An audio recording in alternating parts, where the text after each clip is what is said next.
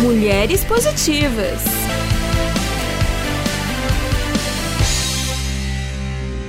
Olá, mulheres positivas. Hoje aqui comigo uma psicoterapeuta, mas não só uma psicoterapeuta, ela é pós-graduada em psicologia pela Harvard.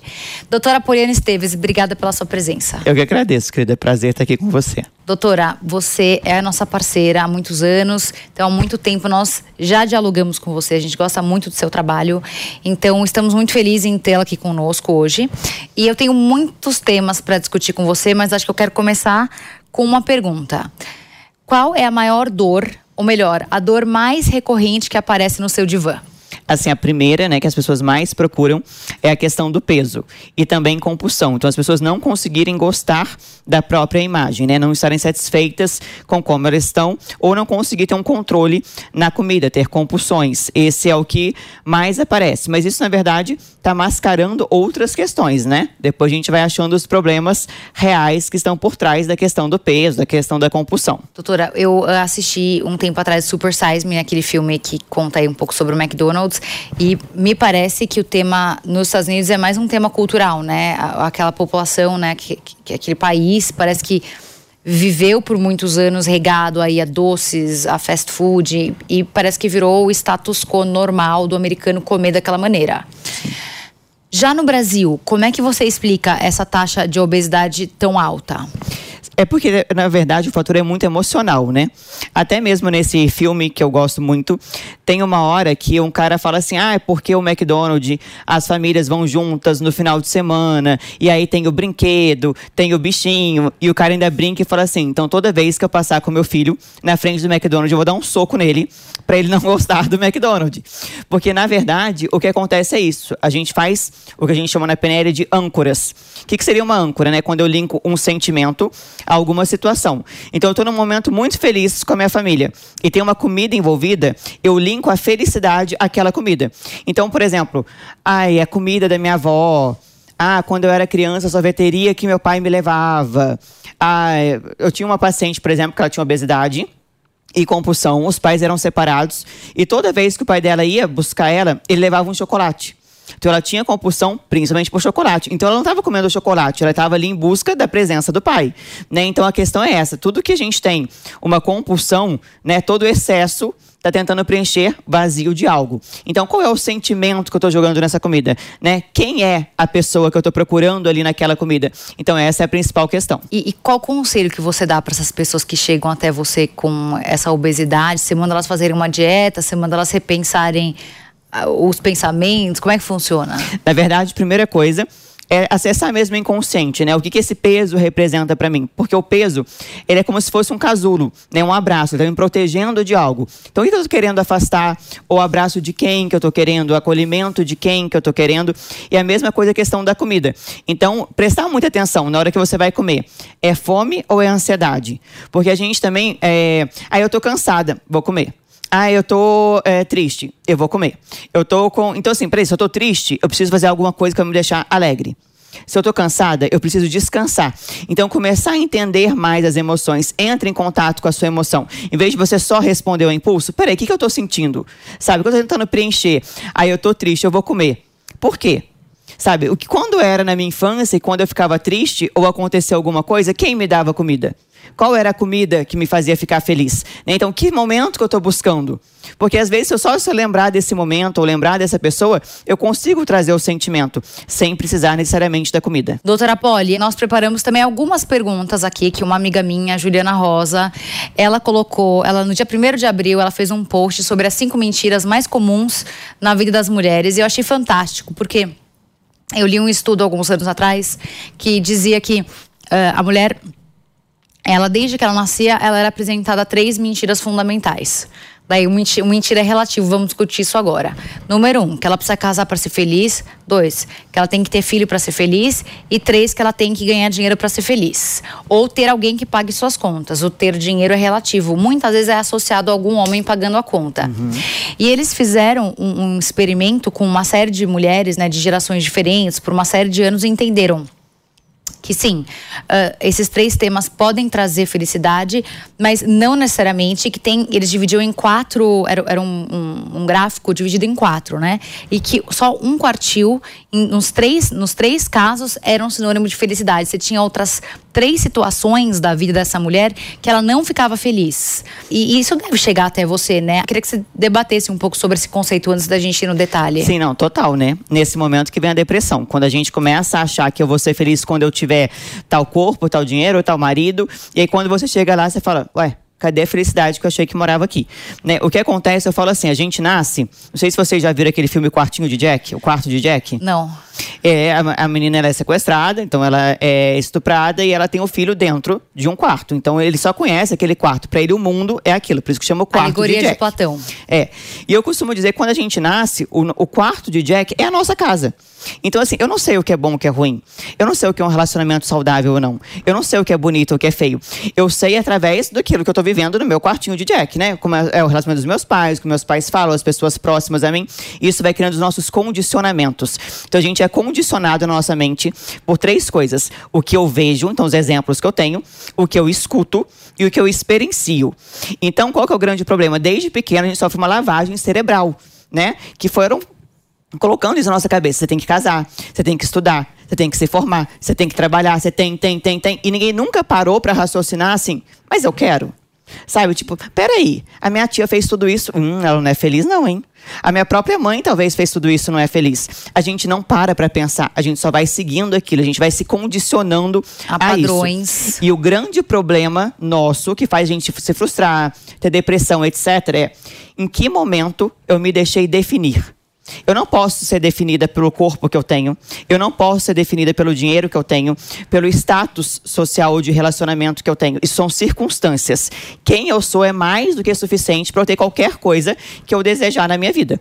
Então é isso que a gente precisa é, entender. A felicidade ela está dentro da gente. Tudo que eu procurar externo, tudo que eu terceirizar para outros, né, ou circunstâncias, é a melhor maneira de me frustrar é na vida. É muito perigoso você alocar sua felicidade no que você não pode controlar. Exatamente. Então, isso acho que me ajudou muito no passado, né? Porque antes eu era mulher do futuro. Quando eu entendi que o que eu não posso controlar não pode determinar a minha felicidade. Sim me faz viver melhor. Mas... Não, total, né? Até porque senão a, a, sua felicidade vai estar o tempo todo na mão de outra pessoa ou das circunstâncias. Você vira um Isso escravo. não pode existir. Exatamente.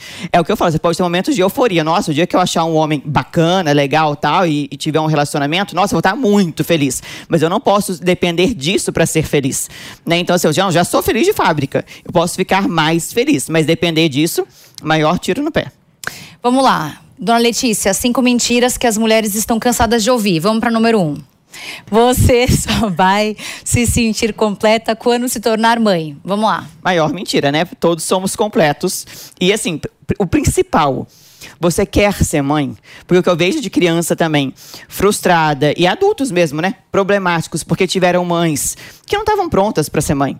Simplesmente tinha que cumprir um papel para a sociedade. Sociedade, olha aqui, meu filho, né? Você quer ser mãe? Você está colocando um ser humano no mundo, né? Então eu sempre falo para os pais, por exemplo, nossa, se meu filho for gay, se meu filho for não sei o quê, aí não pode. Então não tenha filho, amor. Vai naquela lojinha que faz aquele ursinho, você coloca ali tudo que você quer, porque você quer um robô, né? Você tem, você está lidando com um ser humano. Então não, você não vai ser mais completa se você for mãe e não vai ser, tipo, menos qualquer coisa que seja se não for também. É o seu sonho, é a sua vontade, né? Você tem uma vocação para ser mãe, porque colocar no mundo é uma coisa, ser mãe é outra bem diferente.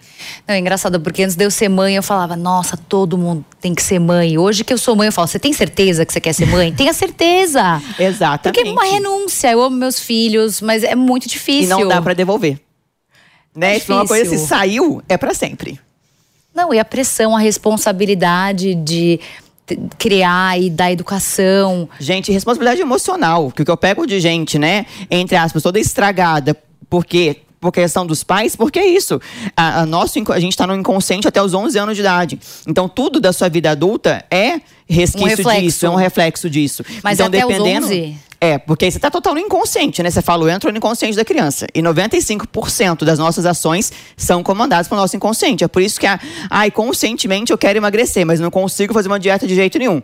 Porque no meu inconsciente tem um motivo para eu estar acima do peso. A toda vez que eu entro no relacionamento, eu me saboto. Porque no meu inconsciente, o condicionamento que eu tenho de relacionamento é diferente do que eu quero e conscientemente. Como você trata o inconsciente com as suas pacientes? Então, entendendo justamente o, qual é esse padrão, como foi esse condicionamento. Então, por exemplo, igual eu te falei, né, nosso quartinho de Jack. Meus pais brigam muito, meus pais gritam o tempo todo, meus pais têm várias coisas. Para mim, pro meu inconsciente, é aquilo que é o normal. Depois eu vou ver que existem outros relacionamentos e vou até querer ter um relacionamento diferente, mas eu sou condicionada a procurar isso. Tá no meu sarto, tá no meu inconsciente. Por isso que essa história isso. dos homens que batem normalmente são históricos de pais que tinham umas crianças que viram isso. Sim. Sim. Então se, se repete esse comportamento. Se repete, se repete. É um fato. É um fato. Tem muita lealdade também, né? Ah, meus pais tiveram um relacionamento ruim, então eu acho que eu não posso ter um relacionamento bom porque eu estou traindo a minha mãe se eu tiver um relacionamento bom. Total. Total. Isso você ouve muito. Muito, muito. Então, assim, tudo vem é, que a gente tem na vida adulta é consequência da nossa infância. E principalmente consequência do que a gente viu, aprendeu e ouviu de pai e de mãe. Então, muito cuidado, principalmente no que você fala com o seu filho. Pai e mãe têm autoridade, que pai e mãe fala é lei. Quando a gente nasce, a gente é um, um digamos assim, um anão numa terra de gigante, onde tem dois gigantes que me alimentam, que me, né, falam vai para cá, vai para lá, e geralmente eles estão certos. Então, se você falar pro seu filho, você é burro, ele vai ele ser. Ele vai ter certeza que ele é. Com certeza. E ele vai ter que fazer aquilo, né? Que a gente precisa cumprir o que os pais falam. Mas, doutora Polly, eu tenho algumas amigas que separaram e agora resolveram virar blogueiras de separação. E às vezes eu, eu leio alguma coisa, ampassã. Sabe, amiga de infância, que às uhum. vezes você uhum. fala, nossa, olha, tá assim, tá assado. E hum, e eu, eu li muito sobre isso no passado, quando eu me separei, há 10 anos atrás, do meu primeiro marido. E eu ouvia muitas histórias controversas, a favor e contra. Então eu ouvia histórias que a pior coisa que você pode fazer para seu filho é se separar, e eu ouvia histórias que para um filho é melhor você se separar e ter um, de repente, uma redoma de paz do que manter numa guerra. Como é que você enxerga Sim, o divórcio para criança? A pior coisa que você pode fazer é ser infeliz, né? Principalmente que geralmente as pessoas falam assim: "Eu não separei por sua causa". Então, isso, assim, ah, então a criança, super, então ela se sente responsável pela infelicidade da mãe. Ou, ah, eu fiquei casada só porque você nasceu. Então, minha mãe foi infeliz por minha culpa. Então, isso é péssimo. E lembrando, né, de quando você separa, só por favor tenha maturidade de entender que é, separou o marido e a mulher, mas os pais continuam. Então, aquele casal que fica colocando, sabe, tipo, ah, o menino vai ficar com o pai, aí o pai fala mal da mãe. O menino tá com a mãe, a mãe mas fala mal do pai. fica normal. Ou fica. Eu, não, eu nunca vi uma, uma então, situação. isso falou, né? O problema é a pessoa ela se tornar mãe, ela separar, enfim, sem, criar, sem curar a criança interior dela. É, e vai projetando coisas no filho. Muito. Nossa, o que eu vejo, por exemplo. Não, digo, existe de, alguém, de, de pessoas, alguém que tem. Ah, existe, graças a Deus existe. É difícil, viu? Tipo, raro, raro, tipo 0,0001%. Raro, não nenhum. Mas existe, existe. E, e na maioria das vezes, os coitados ficam meio Sim, porque eu falo, né? Todo mundo que tem filho fala, nossa, o maior amor da minha vida, etc. Isso não se preocupa com o principal dele, que é o emocional. Então grita na frente, faz causa na frente. Exatamente. Então vamos lá. Então a sua opinião sobre o divórcio é que eventualmente é melhor separar do Com que certeza. ficar jogando na cara do ser humano que ficou casado por causa dele. Sim. Um, e que até porque, de novo, né? Desculpa te interromper, mas os condicionamento, né? Então, o que, que eu estou condicionando meu filho? Exemplo. Então eu estou ensinando para ele o quê? Não estou feliz, não aceito ser tratado dessa maneira e por isso vou separar. Ou não, você tem que suportar tudo que acontecer mesmo, você tem que suportar ser maltratada, etc. Porque assim, a criança ela vai olhar o exemplo, né? Então que exemplo que eu estou dando, que condicionamento que eu estou trazendo para o meu filho. E também muito cuidado. Às vezes falar assim, tipo, ah, porque nenhum homem presta. Tipo, olha o condicionamento que você vai colocar e o que a criança vai levar lá para a vida adulta. Mas no seu divã, você recebe madrasta que cuida bem de filho? Recebo, recebo. Recebo sim. Que, que, cuida bem, que tem cuidado e tal. Óbvio, tem umas super infantis, que aí tem ciúmes da criança, etc e tal. Mas tem umas que são, que são muito boas. Tá bom. Bom, será que a gente superou isso daqui? Podemos pro próximo? Acho que sim, né? Você precisa se casar para ser feliz. Nossa, essa então, pelo amor de Deus, né? Eu, mas, de novo, né? Eu acho que assim, vem muito dessa questão de. Disney, as princesas. Sim. E daquela coisa que ninguém raciocina. Então, assim, tipo, ai, porque minha avó ficou 60 anos casada. Você perguntou pra sua avó se ela foi feliz? né? Porque assim, tipo, eu posso estar 60 anos casado super infeliz, super triste, né? Então, assim, mas o principal é o que eu, eu fico muito assustada: são mulheres que terminam um relacionamento e já emendam no outro. Pessoas que não sabem ficar sozinhas. Inseguras. Se você não consegue ficar com você, né? Quem dirá outro. Então, assim, você tem que aprender a se amar, você tem que aprender a se gostar, você tem que aprender a se valorizar. Né? Tipo, ah, legal compartilhar a vida com alguém. Se for bacana, sim, mas só por medo de ficar sozinha, de jeito nenhum. Mas você ouve muito isso? Muito. Mas de homem e de mulher? Muito. Ambos. Ambos. Mas assim, muito de tipo assim. E o principal, né? O que, que a sociedade vai falar? Ai, porque eu tô ficando pra titia, porque eu tô ficando pra não sei o quê. Eu falo, gente, manda pagar suas contas. Mas ainda até hoje? Até hoje. Até hoje. As pessoas se preocupam absurdamente com a opinião dos outros. Eu outro dia eu li uma frase que eu falei que é maravilhosa. Que é assim, se você soubesse o quão rápido vão te esquecer depois que você morrer, você não, né, não demoraria tanto para fazer as coisas com medo da opinião alheia. E é isso, gente. Sabe? Tipo, ninguém tem que. É, você não tem que dar satisfação da sua vida para ninguém. Muito menos para ah, por que, que a sociedade vai falar. Tem gente que fala para mim, Fabi, que tem vergonha de, por exemplo, ah, se eu tenho, sei lá, 30 e poucos, 40 anos, e eu, sabe, de preencher ficha, de colocar solteira. Tem vergonha? Vergonha. Chocada. Não, é assim, a insegurança é uma coisa absurda, mas por quê? Porque a gente foi programado É. que determinada idade você tem que casar, até determinada idade, né? E eu, eu falo, são as pessoas sem assuntos também, né? Que é sempre assim, tipo, você tá 100%. namorando, você vai casar quando? Você vai ter quantos filhos, né? Tem o primeiro. Quando você vai ter o segundo? Eu falo, gente, vamos ter assunto, não. Não, e às vezes não é nem por mal, porque realmente a pessoa não tem mais o que falar e o que perguntar, é só pergunta as mesmas coisas inúteis. Sim, então assim, é aquela coisa, né, que a gente tem que realmente entender antes só do que mal acompanhado, né? Antes só do que num relacionamento abusivo, antes só do que tipo triste, a pior solidão é aquela solidão a dois. Então você é, é isso que a gente precisa entender, a gente É, é, é. completo, a gente é incrível, a gente é tudo que pode ser, independente de estar com alguém ou não. Qual que você acha que é o percentual das pessoas casadas hoje que tem uma solidão a dois? Eu diria uns 95%. Ah, não. Você acha que é triste assim? Porque Sim. isso bate com o- aquela pesquisa que eu vi, que era só um quartil das pessoas que eram felizes casadas. Não, tem uma, uma pesquisa da Pensilvânia que eu fiquei chocada, da Universidade da Pensilvânia, que diz que é mais fácil você ganhar na Mega Sena do que ser feliz num relacionamento. Gente, mas o que, o que é ser feliz também? Vamos lá, né? Sim, Pra é, alguém isso também é totalmente ser feliz relativo, pode com ser certeza. conversar com o marido uma vez por semana. Pra alguém ser feliz é ver o marido uma vez por semana. Tô exatamente. Brincando, mas Não, isso também, com certeza, mas é relativo, 5% sim. então. Ah, mas vai ganhar na Mega Sena, meu Deus do céu. Sim. Então tá. Então, na próxima vez a gente vai falar então sobre isso. Ah, e tem um, um negócio maravilhoso sobre o negócio de ganhar na Mega Sena, que eu vi também essa pesquisa que mostra.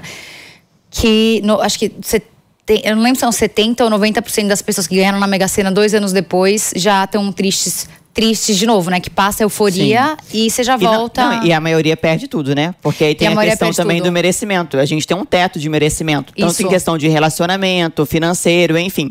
Quando eu passo esse teto, eu me saboto pra voltar pra onde eu acho que Olha eu mereço. só.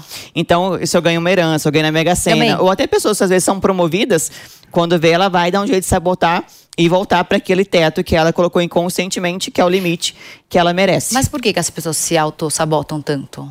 pela- por esses condicionamentos que são feitos. Então, por exemplo, dependendo de como foi a minha vida, dependendo do que meus pais falavam sobre dinheiro, uma coisa que a gente tem muito, principalmente no Brasil, ter dinheiro é visto como uma coisa feia, né? Então, assim, tipo, ah, quem tem o dinheiro é o ladrão. Ah, porque passou a perna em alguém. Ih, tá fazendo o quê? Ih, deve estar mexendo com droga, que eu não sei o quê. Então, esses preconceitos. Então, se eu não quero ser ladrão, então eu não posso ter dinheiro. Né? Eu falo assim para os meus pacientes: você quer saber o seu limite de merecimento? Você fecha os olhos e você imagina tudo que você quer ter na vida. Tipo, financeiro, isso agora, então, o tudo que eu corpo, quero ter na minha vida. Hum. etc. E você vê se você se sente confortável com aquilo. Ou tipo, sabe, nossa, não, peraí, ai, é demais comigo. Ai, dá um frio na barriga. Ai, dá medo. Depois você coloca a sua família ao lado disso e vê se muda. Sabe, tipo assim, sua família ali perto. Tipo, você indo para aquilo e a sua família ficando. A maioria das pessoas, ah, porque eu vou estar abandonando, né? Ah, porque eu vou estar traindo. Nossa, mas como é que eu vou ter tal coisa e minha família não? Nossa, mas meu pai e minha ah, mãe mas o que, que significa família? Tio, Lealdade. tia, prima. marido. Você não tem ideia, Fabi. Olha essa sabotagem que eu pego no consultório. Pessoas, mulheres, que quando pensa assim, tipo, ah, quero saber por que eu não consigo emagrecer. Ah, eu acho que se eu emagrecer, eu vou trair meu marido. Sem brincadeira. Mas então isso quer dizer o quê? Que se algum homem, se ela tiver É. mais bonita, e seja lá o que significa mais bonita, que também a gente vai chegar aí, ela acha que mais pessoas vão chegar nela, e daí ela vai, Exatamente. por definição, Trair o marido. Vai ter, tipo, vontade e tal, e vai trair o marido. E a pessoa não emagrece eu não trair o marido. Isso é uma sabotagem. Você fala, nossa mente é completamente louca. E o Será que- que o marido que não fala isso pra ela, porque não quer que ela emagreça, porque não quer. Mas isso. Qualquer. As, as mulheres vão ser chavecadas, independente se tá com mais- pesando mais, Sim. pesando menos. Tem Mas na cabeça delas, vida. exatamente. Tipo assim, quando se eu estiver mais magra. E tem muita gente, às vezes, sabotagem financeira, que é assim, ah, mas se eu tiver dinheiro, ih, minha família vai pedir dinheiro emprestado. E vão achar que eu fiquei metido. Ih, mas eu vou ser sequestrado. Eu falo, mas como, gente? Você pessoa precisa saber que você tá rico, tipo, ser sequestrado por quê? Sabe? Então, assim, umas sabotagens muito loucas. Mas voltando pro negócio lá do, da do índice da felicidade do cara do, do- que ganha na Mega Sena, essa mesma pesquisa dizia que exa- acontece exatamente no mesmo paralelo. Então, quer dizer, se você amanhã tem um acidente e fica tetraplégico, o seu nível de infelicidade vai ahn, durar pouco tempo e depois ele vai estabilizar. Sim. Então, quer dizer, você já tinha visto essa história? Já. Porque a gente tem um problema muito grande, que é bom, mas é ruim, que é conseguir se adaptar, né?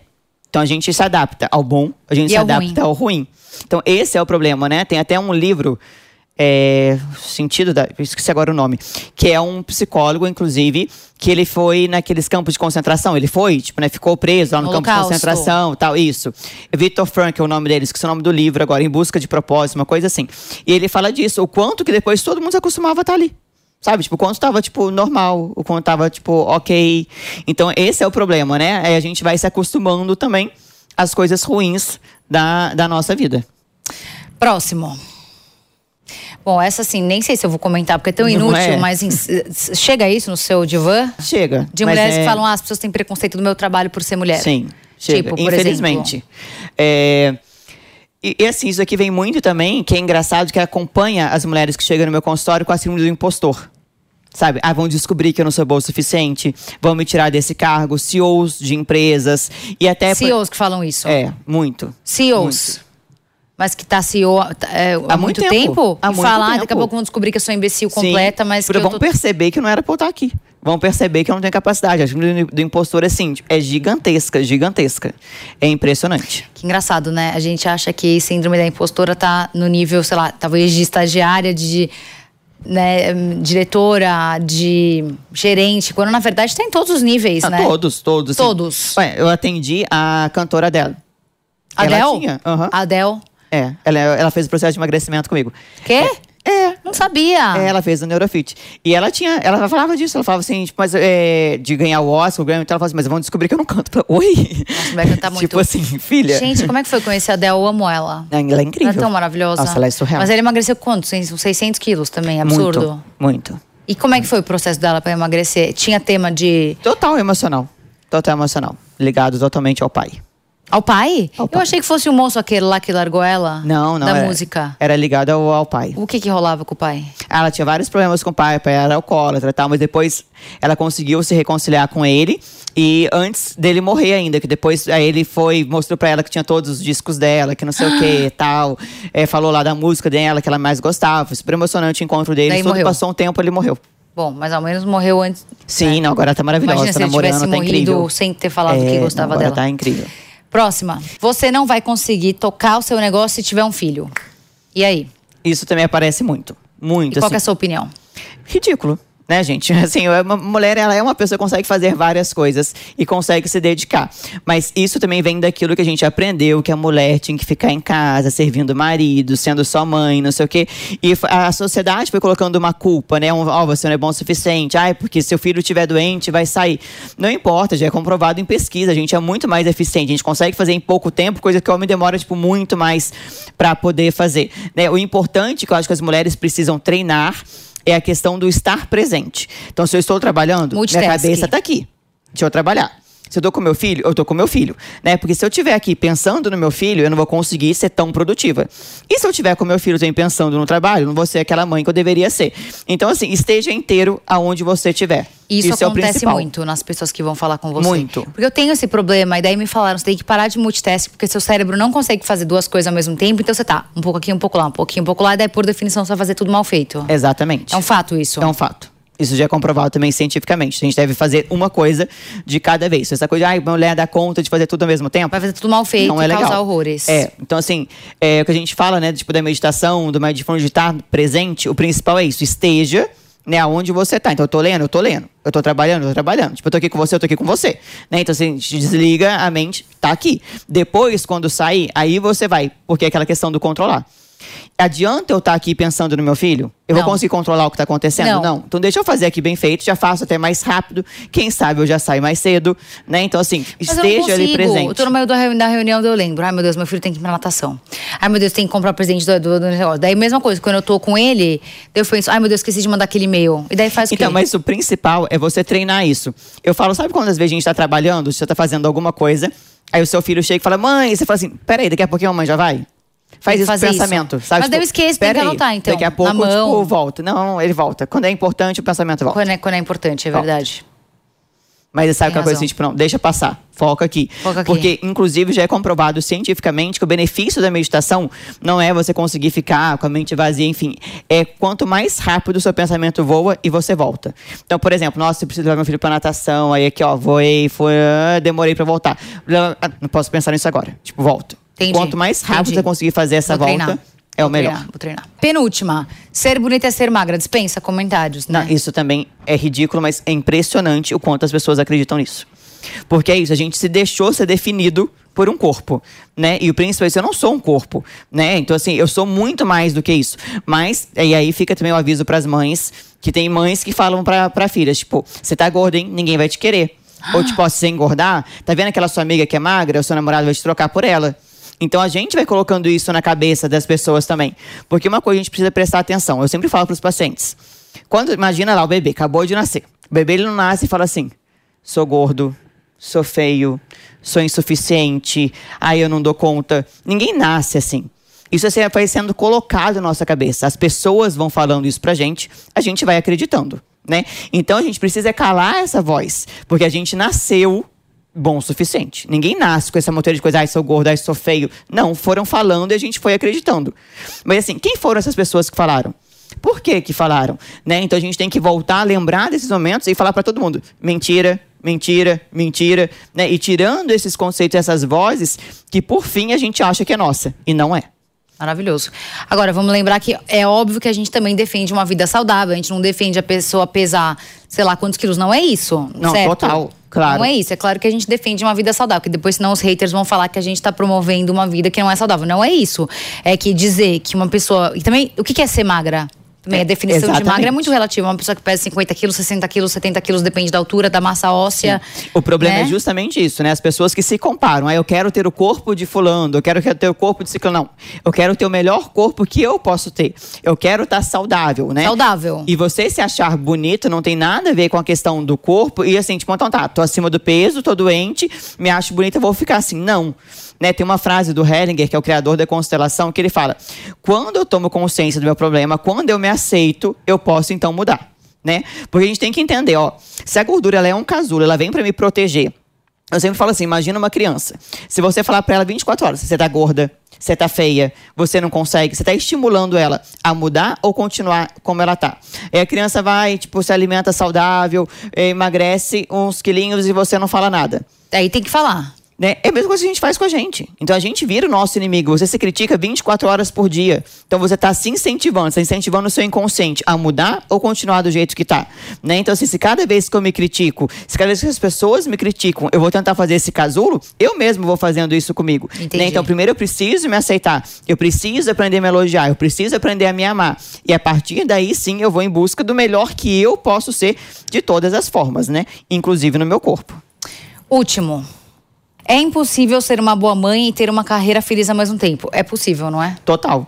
Total possível. Até porque eu acho que a pessoa só vai ser feliz realizada. Então eu vejo muitas pessoas que deixam de trabalhar para ficar com os filhos totalmente frustradas. Isso é péssimo pro filho. E vice-versa. Mulheres que vice-versa. eventualmente não querem trabalhar e, de- e- e, né, e começam a trabalhar, sendo que na verdade querem ficar com os filhos. Sim. Lugar de mulher é onde ela quiser. Exatamente. Isso é o principal. Últimas considerações, doutora Poli, pra gente fechar sua entrevista maravilhosa. Imagina, amor, eu que agradeço. Eu acho que o principal é isso. É a gente, o que a gente precisa é começar a raciocinar se o que as pessoas falam tem sentido ou não. Né? Eu falo, a gente às vezes não consegue receber um elogio, mas crítica a gente pega facinho. Então, assim, quando a pessoa te critica, né, fala qualquer coisa sobre você, pare e pensa, tipo, tem sentido isso? A pessoa tá falando isso, tipo, eu sou isso. Não, não sou, então não preciso ficar magoada. Se eu for, como é que eu posso mudar? Também não preciso ficar magoada. Né? Maravilhoso. Né? E começa a raciocinar, quem que me falou isso? Né? Esse sentimento vem da onde? E começa a entender que atrás de uma pessoa que fere tem uma pessoa ferida. Então, na maioria das vezes, o que a pessoa tá falando não é sobre mim, é sobre ela. Obrigada, doutora Poli. Imagina, amor, eu agradeço, amei. E não se esqueça que a entrevista completa com a doutora Polly Esteves fica disponível gratuitamente no aplicativo Panflix para você ver e rever a hora que você quiser. Se você ainda não baixou, corre já para sua loja de aplicativos e faça o download. E até semana que vem com mais uma Mulher Positiva. Mulheres Positivas.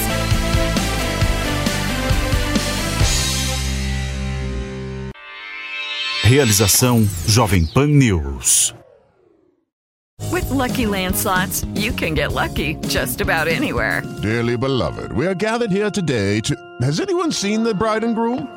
Sorry, sorry, we're here. We were getting lucky in the limo and we lost track of time. No, Lucky Land Casino, with cash prizes that add up quicker than a guest registry. In that case, I pronounce you lucky.